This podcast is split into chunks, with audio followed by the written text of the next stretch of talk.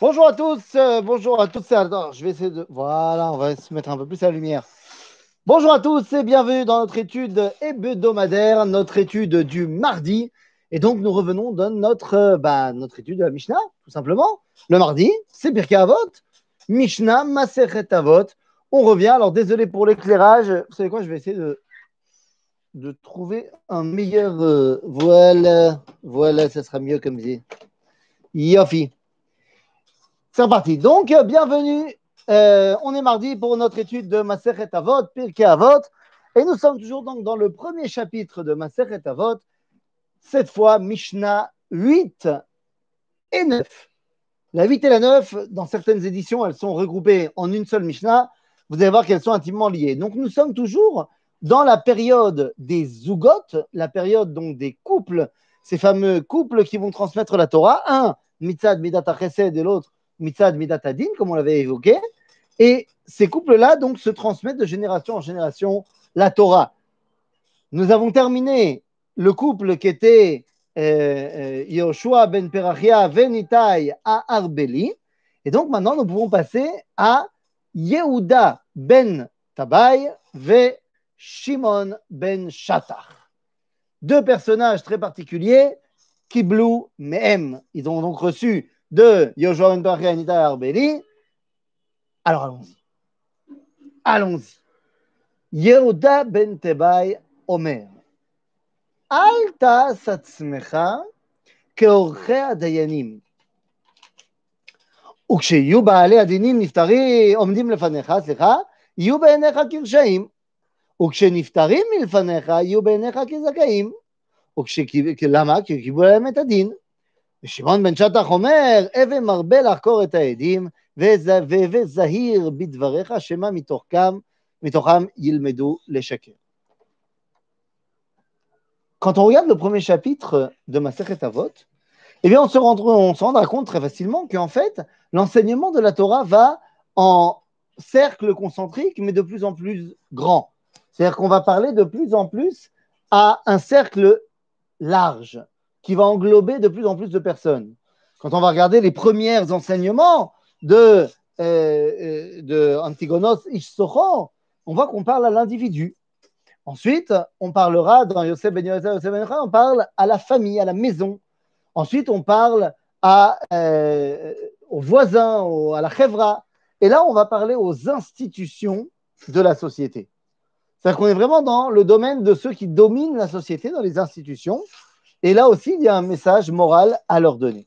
Donc, Yehuda ben Tebai Omer, Al tas atzmecha keorche adayanim. Mishnah contre les avocats. Alors à qui on parle Est-ce que Alta Satzmecha Keoche Dayanim, ça parle aux Dayanim? Est-ce que ça parle aux, aux Chedinim, aux avocats? À quoi ça sert un avocat? Ben, Que ce soit à l'époque ou que ce soit aujourd'hui, ça sert à la même chose. Ça va aider l'accusé ou l'accusateur à lui dire qu'est-ce qu'il faut dire. Voilà ce qu'il va falloir plaider pour t'en sortir ou pour réussir à gagner ton procès. Donc, si tu veux, les Orech Dayanim, eux, c'est Orech Din. Ata Orech et Din.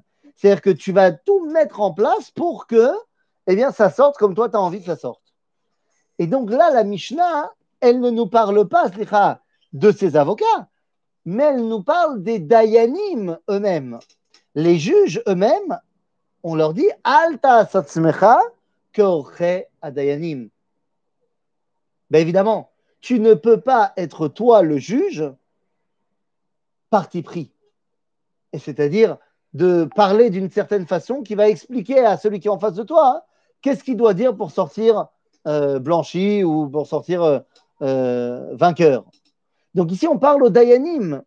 Et les dayanim, on leur dit ne dis rien, ne parle pas pendant que tu rends la justice, tu les laisses parler, tu ne dis rien parce que il est possible que la façon dont tu t'exprimes va faire en sorte que l'autre il saura quoi dire. Exemple. Euh, Étais-tu dans ta maison euh, rue euh, Shimon à 2h37 du matin. Ah, donc j'entends dans la question qu'il y a 2h37, euh, qu'il va falloir que je, gère, il va falloir la maison, euh, machin. Et donc de là, j'en déduis. Ah ben alors, moi pas du tout. Moi pas du tout. À 2h37, euh, j'étais justement en train de prêter main forte à un ami qui avait besoin justement à ce moment-là de déplacer une armoire et donc j'étais à l'autre bout de la ville, rue machin. Ne donne pas dans ta façon à toi de parler de façon que le prévenu, l'accusé, puisse comprendre comment mentir. Donc, alta satsmecha dayanim. Maintenant qu'on a dit ça, hein, on parle toujours au juge. On nous dit, et lorsque les gens viennent devant toi pour se faire juger, eh bien, dinim omdim lefanecha, Lorsque deux parties viennent devant toi demander le jugement, il faut que tu les prennes tous les deux, qu'ils soient à tes yeux tous les deux avant, le début du procès, comme étant tous les deux Rechaïm. En fait, non, il y en a un qui a raison, il y en a un qui a tort, ça veut dire tous les deux? S'ils n'ont pas réussi à régler ça à l'amiable tous les deux, c'est que tous les deux, ils ont un problème. Donc, tu vas pas du tout avoir un parti pris parce en a un qui a l'air plus euh, religieux, l'autre moins religieux, un qui a l'air plus riche, l'autre qui a moins riche. Non, les deux, au début des, discussions, doivent être à tes yeux comme s'ils étaient Rechaïm. Et ça, c'est fondamental. Parce que ça veut dire ici qu'on met en place un des principes de base de la justice, c'est qu'on ne juge pas à la tête du client. C'est pas parce qu'il y a une personne qui a l'air complètement à l'ouest qu'il a forcément tort. Et c'est pas parce que tu es quelqu'un qui présente très bien que tu as forcément raison. Donc, ils doivent être à tes yeux comme s'ils étaient Rechaim. Aval, ça c'est avant le jugement. Lorsqu'on termine le jugement, alors là on nous dit euh,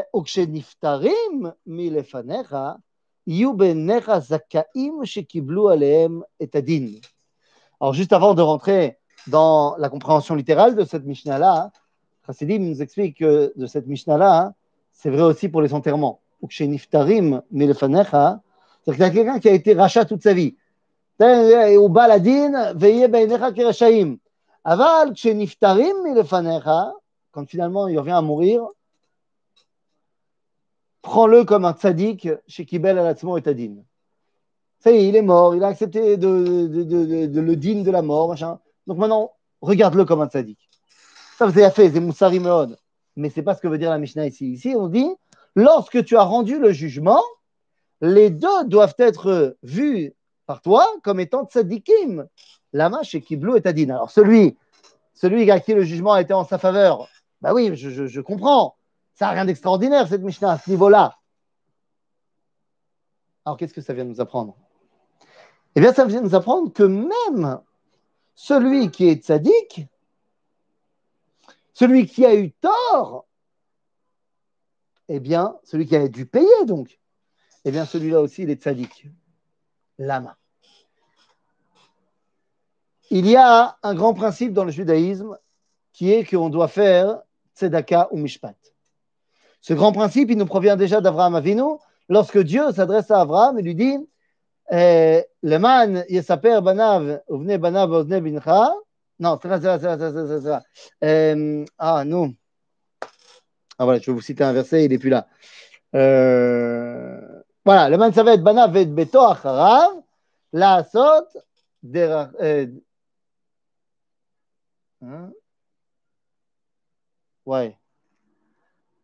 Bon, je ne me rappelle plus du milieu du verset, mais en tout cas, la fin du verset, c'est la sot tzedaka ou mishpat. Le man yitzave banav et beto acharav. La sot tzedaka ou mishpat. Voilà, voilà, voilà, il est là mon verset. C'est juste avant que Dieu se dévoile à Abraham pour lui raconter ce qu'il va faire et ce qu'il a prévu de faire à Sdom. Il dit quoi? Et Non, je vais dévoiler à Abraham ce que je fais. Pourquoi? Le man. Le but du jeu, c'est que lui et sa maison après lui, il y a Asut Tzedaka ou Mishpat. Un problème, c'est que cette euh, formulation Tzedaka ou Mishpat, qui a l'air un petit peu antithétique, Tzedaka Zechesed, Mishpat Zedin. Le but d'Abraham et de ses enfants, c'est de faire les deux. Et c'est ce qu'on nous dit à propos du roi David. Du roi David dans Tehilim, qui nous dit que David a aussi tzedaka ou mishpat lechol amo. Tzedaka ou mishpat lechol amo Comment est-ce qu'il peut faire et tzedaka et mishpat? Eh bien, c'est la question que pose la Gemara dans le traité de Sanhedrin. Et il nous dit la chose suivante. Il nous donne trois, options pour comprendre comment David a aussi gam tzedaka et gam mishpat. Comment il faisait et la bonté et la rigueur. Donc il y a trois avis qui sont amenés. Le premier avis dit que David, lorsqu'il rendait la justice, il rendait la justice. Et il condamnait celui qui devait payer, il le condamnait. Mais, nous dit la Gemara, une fois que le jugement avait été rendu, voilà, tu dois payer 1000 shekels, il appelait le, le, condamné en disant Allez, viens, on a fini de juger. Tiens. Et il donnait une enveloppe de 1000 shekels. Genre, il faisait mishpat et tzedaka. Ouais, nous dit la Gemara, c'est que lorsqu'il fait mishpat, il ne fait pas tzedaka, et lorsqu'il fait tzedaka, il ne fait pas mishpat. Donc, il y a un deuxième avis qui est donné par le Talmud, de dire non, c'est pas ça. En fait, il disait, je dois, je te juge, tu es chayav 1000 shekels, donc je possède, je décide que tu donneras seulement 500. Ça, il faisait tzedaka et mishpat. Il a été ordonné par le Beddin de payer, c'est mishpat, mais il a fait une pshara il n'a pas exactement fait tout ce qu'il fallait. Et en cela, le Talmud dit c'est tzedaka ou mishpat. Mais c'est un problème là aussi. Lama, parce que c'est l'obémet mishpat, il doit 1000 shekels, et c'est l'obémet tzedaka, parce qu'il doit quand même payer 500. Et donc, ça ne laisse plus le choix que d'aller vers la troisième option du Talmud, qui nous dira que David a tzedaka ou mishpat, le cholamo. Comment? Eh bien, il se il rendait la justice. Et lorsque arrivait la personne devant lui, et que cette personne était condamnée, elle était condamnée à 1000 shekels parce qu'elle devait donner 1000 shekels, c'est comme ça. David rendait donc la justice. Aval dit le la Gemara que cette personne, au moment où on avait rendu la justice, avait l'impression qu'on lui avait fait une grande tzedaka, une grande bonté de l'avoir sorti enfin du poids de la faute. En d'autres termes, au moment où David fait, fait le mishpat, c'est mishpat. Avalacheni, margish chez tzedaka. Et donc, c'est de cela qu'on parle. Lorsque toi, le Dayan, tu reçois les deux personnes en face de toi, dans tes, à tes yeux, ils sont tous les deux Rechaïm. Ça peut être ou lui le, mauvais, ou lui le mauvais. Ça peut être ou lui qui a tort, ou lui qui a tort. Les deux. Même si tu sais qu'il y en a qui a raison. Mais tu les prends comme ça. Mais une fois qu'on a terminé, qu'on a rendu justice, c'est qu'il y en a un des deux qui a été décrété coupable. Les deux doivent être pour toi des sadikim, parce que celui qui est innocent, bah, il est innocent, mais celui qui est coupable, il a accepté le din, et en cela, il devient lui aussi un grand sadique. Une fois que Yehuda ben Tebaï dit cela, eh bien, ça laisse la place à Shimon ben Shatar. Ou Shimon ben Shatar, Omer,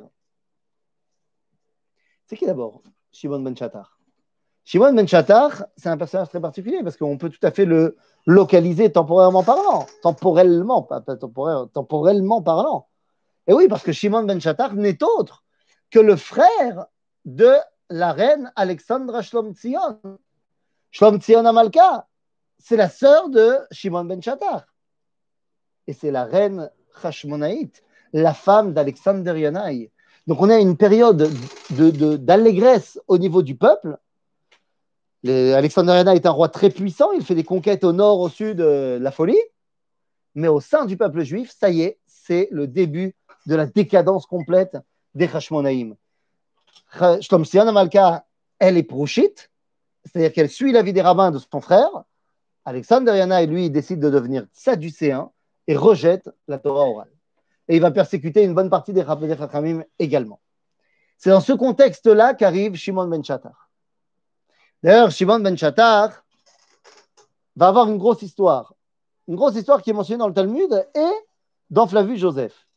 La version talmudique est, on va dire, assez euh, science-fiction, mais quand on lit la version Flavius Joseph, on comprend qu'elle a juste été accélérée. Le Talmud nous raconte qu'un jour, Shimon ben Shatar a dit qu'il fallait juger Yanaï Amelech. Que Yanaï Amelech devait être jugé pour crime. Et donc, euh, il a envoyé une lettre à son beau-frère en disant Voilà, on t'attend au tribunal du Sanhedrin pour te juger pour les crimes que tu as commis. Le roi, dit Je viens. Et il vient, il rentre dans le Sanhedrin avec tous ses hommes, tous ses soldats. Et à ce moment-là, il dit J'accepte de me faire juger par mon beau-frère à une condition c'est que vous tous, les rabbins, vous aussi, vous acceptez de me juger. Et là, tu vois tous les rabbins d'après le Talmud qui font comme ça. Ouh là là, faut que j'aille chercher les enfants au GAN. Ah, désolé, je dois partir. Genre, personne ne voulait juger le roi parce qu'ils avaient tous peur de lui. À ce moment-là, Shimon Ben Chattar leur dit, les regarde tous et leur dit Bah, allez, machashavot atem? Quand vous faites des, des calculs, yavo ba la machashavot paramikem. Vous allez voir que le maître des calculs va venir et va s'occuper de vous. Et là, nous dit la Talmud qu'il les a tous regardés, ils sont devenus un tas d'ossements. Zoom. Shimon Ben Chattar les a tous détruits. Bon, ça ressemble pas vraiment au personnage. Hein. Tu comprends bien que c'est pas Superman le mec. Non. Et là, la même histoire est racontée dans Flavius Joseph avec le timing. On a dit que Alexandre Renaï avait un, pas un esclave, un serviteur qui en fait était un de ses généraux, qui a fait, qui a maté une rébellion dans le nord d'Israël, dans le Harbel justement, mais il l'a maté de manière violente, barbare. Il a massacré des hommes, des femmes, des enfants. Le Sanhedrin veut donc juger cet homme-là, mais en fait, en voulant juger cet homme, on juge celui qui a donné les ordres. Donc il dit, on va juger le roi. Et Joseph répond que le, serviteur en question n'était autre que Hérode. Et que lorsque Hérode et le roi Yana ils sont rentrés dans le Sanhedrin, il a dit Allez, moi je veux bien être jugé, mais à condition que vous soyez tous d'accord de me juger. Et là, les rabbins ont fait pareil je suis piscine, je ne suis pas là, machin. Et là, d'après Flavius Joseph, Shimon Ben a répondu si on ne le juge pas maintenant alors qu'il est faible, eh bien, viendra un temps où il, aura trop de pouvoir et on ne pourra pas le juger. Et effectivement, c'est ce qui s'est passé. Les Chachamim n'ont pas jugé Hérode à ce moment-là.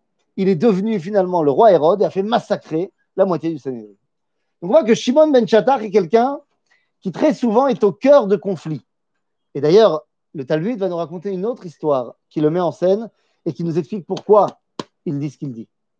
Il y a une histoire où son fils a été attaqué. Attaqué, c'est-à-dire on a porté plainte contre son fils, le fils de Shimon ben Chattar. Et après avoir reçu le témoignage d'un homme qui corroborait l'accusation, et c'était un témoignage très grave, eh bien, il a condamné son fils à mort. Il n'y avait plus ici de, façon de s'en sortir, il l'a condamné à mort. Et seulement après, on s'est rendu compte que c'était un edzomem, c'est-à-dire que c'était un, menteur professionnel qui voulait porter atteinte à Shimon Ben Chattar et qui donc a monté un truc contre son fils. Maintenant, une fois qu'on connaît un peu la vie du bonhomme de Shimon Ben Chattar, alors on peut comprendre la Mishnah de Shimon Ben Chattar, qui nous dit Shimon Ben Chattar Omer, Heve marbe et. Quand tu passes devant quelqu'un et tu l'écoutes son témoignage, tu dois l'arbot, l'arcor, l'arcor, l'arcor pour vérifier quoi? Qui dit la vérité. Par exemple, si on a deux témoins d'après la halakha qui témoignent exactement la même chose, ils ont vu la même chose, yodim chez sheker. Yodim chez sheker. Parce que il faut que, d'après la halakha, on a deux edim, vemitor dvaram nimtseu omrim otodavar. C'est quoi nimtseu omrim otodavar Il faut qu'on arrive, en entendant les deux histoires qui sont différentes, comprendre que pour notre cas qui nous intéresse, ils parlent de la même chose. Ouais, c'est aussi pour ça, L'histoire d'Achon, l'histoire des sorcières que Shimon Ben a, a condamné, bien sûr. Il y a, tout ça, c'est lié. Tout ça, c'est lié. Donc, ça veut dire quoi? Ça veut dire qu'on on se doit de véritablement vérifier si les deux disent la même chose. Et il y a eu une histoire comme ça qui s'est passée il n'y a pas si longtemps, il y a 250 ans, à Prague. Non, ce n'est pas à Prague, n'importe quoi. À Vilna. Une histoire avec le Gaon de Vilna où on est venu voir le Gaon de Vilna le trouver parce qu'il y a une femme qui a été accusée de tromper son mari. Le Gaon a dit on ne juge pas ce genre de dinim. Ah, oui, bien sûr, deux versions totalement différentes, c'est bon, puisque l'une veut te raconter l'histoire, c'est Flavius Joseph, et l'autre veut te raconter le message moral, c'est la Gemara. Donc on s'en fiche que les, détails de l'histoire ne soient pas les mêmes. Ce n'est pas du tout important. C'est-à-dire que la Gemara n'a pas une vocation de livre historique. Mais elle a une vocation de livre qui t'enseigne quelque chose. D'accord? Et donc, euh, je disais à l'époque du Gaon de Vilna, eh bien, hein, si deux amis viennent te demander ton avis sur une dispute, est-ce que tu es considéré comme un juge ou la Mishnah? Alors, la Mishnah, elle parle des juges de profession. Là, on parle de quelqu'un qui va vraiment faire un beddin. Si tu as deux amis qui viennent te demander ton avis, tu peux donner ton avis. Mais ton avis n'a aucune force de loi. Si on demande une force de loi, on demande un beddin, alors on va au beddin. OK? D'autant plus que si tu es son ami, tu ne peux pas les juger. Parce que tu es Nagua Badavar, et donc tu n'as pas le droit de les juger. Ok, c'est comme l'histoire qu'on nous avait racontée sur Rabban Gamliel. Je crois que c'est Rabban Gamliel. Qu'il y avait un homme à qui il avait, il, y avait un, il avait beaucoup de biens, Rabban Gamliel, et il y avait un homme qui travaillait dans ses champs. Et il avait l'habitude de lui donner une fois par mois euh, des fruits qui venaient de ses champs. C'était leur arrangement, euh, machin, tout, va bien.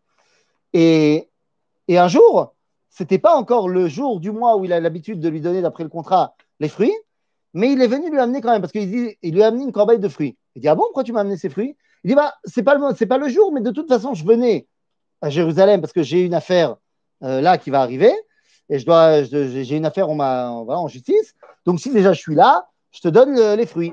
Rabbin Gabriel a refusé de juger l'affaire, il a donné à un autre rabbin, parce que venant de recevoir les fruits, ça le mettait un petit peu du côté de, celui qui lui a donné.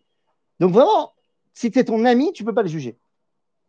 Mais Kitsour, euh, donc là, dans notre histoire, qu'est-ce qu'on est en train de dire? On est en train de dire qu'il faut faire très attention. Je disais, le grand de Vilna, il a dit on ne juge pas ce genre d'histoire Alpia Beddin aujourd'hui. Il a dit, mais là, c'est une situation qui avait pris des proportions terribles, où la femme était rejetée de tous les endroits, et on l'a. C'est un kherem qui avait été fait à Vilna. Et donc le gars a dit, exceptionnellement, je vais juger l'affaire. Et les deux témoins sont venus et ont dit exactement la même chose. Et là, le gars, il est sorti, il a dit, chakrani matem. Parce que si vous dites la même chose, c'est que ça a été prévu. Exactement la même chose. Donc on dit, Eve marbe, l'arcor est aedim. Mais ça ne suffit pas. Veve zahir bidvarecha. Comme on disait tout à l'heure, Shema mitocham yilmedu le shaker. Fais très attention à ce que toi tu dis en tant que juge quand tu lui poses des questions dans la Hakira pour pas qu'ils apprennent à mentir, comme on disait tout à l'heure.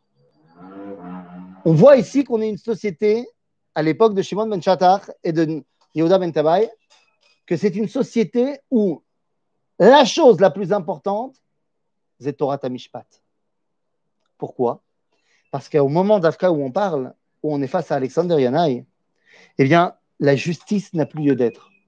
Alexander Yanaï s'en fiche de la justice. Il n'y a que la force qui règne à son époque. C'est lui le roi, c'est lui qui décide. Et donc, Dafka, dans une génération où, bien justement, la justice, qui est un des piliers du judaïsme, est complètement bafouée, eh bien, les rabbins, c'est de cela qu'ils parlent.